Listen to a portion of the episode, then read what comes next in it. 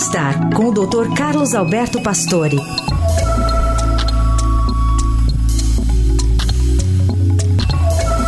E hoje o Dr. Pastore traz a tríade para boa saúde no novo. Bom dia, Dr. Pastore. Bom dia, Heisen.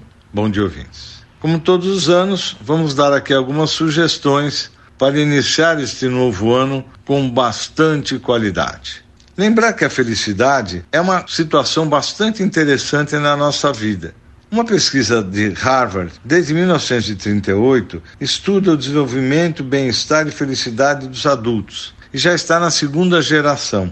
A conclusão é que são os bons relacionamentos que nos deixam felizes e saudáveis. Tomar café não há problema, não contém apenas cafeína. Possui também ácidos clorogênicos, polifenóis e outras substâncias. Tomar três xícaras por dia pode trazer benefícios não só cardiovasculares, como cerebrais.